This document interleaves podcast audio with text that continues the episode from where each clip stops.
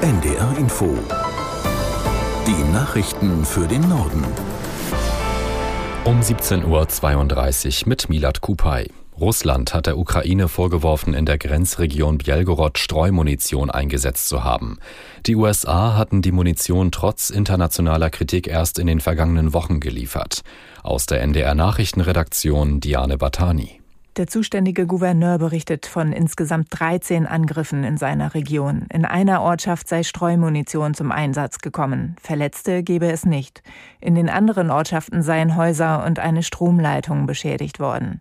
Das Verteidigungsministerium in Moskau spricht außerdem von einem Angriff mit Streumunition in der Nähe der Frontlinie in der südöstlichen Region Saporizhia. Die ukrainischen Behörden äußerten sich bislang nicht dazu. Russland meldet auch einen ukrainischen Drohnenangriff auf die annektierte Halbinsel Krim. Ein Munitionslager sei explodiert. Den Behörden zufolge wurden Häuser in einem Umkreis von fünf Kilometern evakuiert. Von unabhängiger Seite lassen sich die Angaben nicht überprüfen. Der Paritätische Wohlfahrtsverband hat vor Einschnitten beim Freiwilligendienst für das kommende Jahr gewarnt. In einem Brief an Fraktionsvorsitzende im Bundestag bittet der Verband darum, die geplanten Kürzungen abzuwenden. Aus Berlin Uwe Jahn.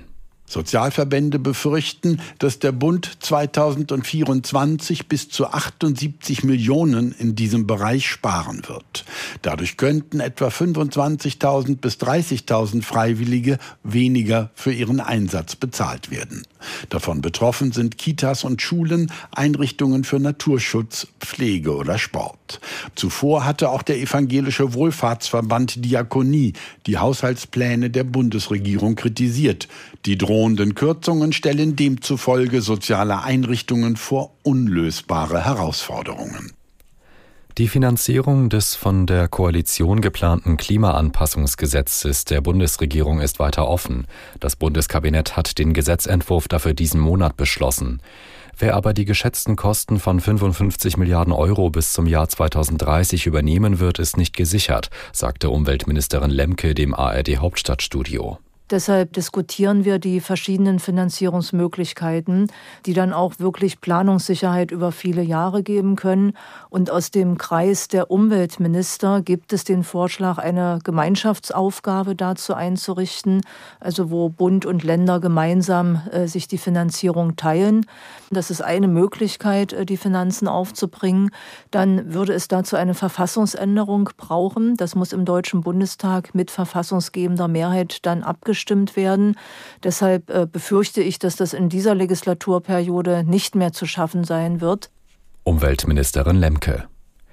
In Israel sind kurz vor den entscheidenden Beratungen über die umstrittene Justizreform erneut Massenproteste angekündigt.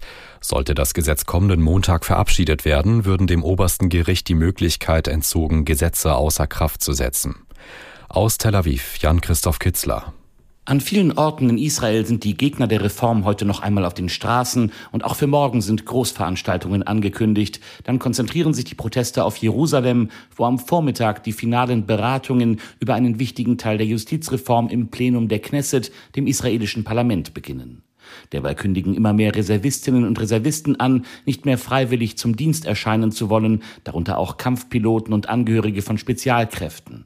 Das erhöht den Druck auf die Regierung. Es wird von einer Schwächung der Verteidigungsfähigkeit Israels ausgegangen.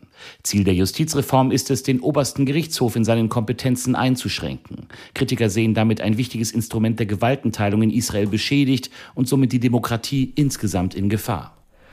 Hunderttausende Menschen haben den Demonstrationszug zum Christopher Street Day in Berlin begleitet. Mehr als 70 Fahrzeuge bewegten sich durch mehrere Stadtteile Richtung Brandenburger Tor. Bundestagspräsidentin Baas rief dazu auf, gemeinsam gegen Diskriminierung aufzustehen.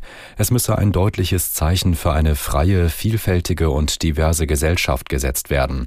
Sie hatte gemeinsam mit dem regierenden Bürgermeister Wegner die Kundgebung eröffnet.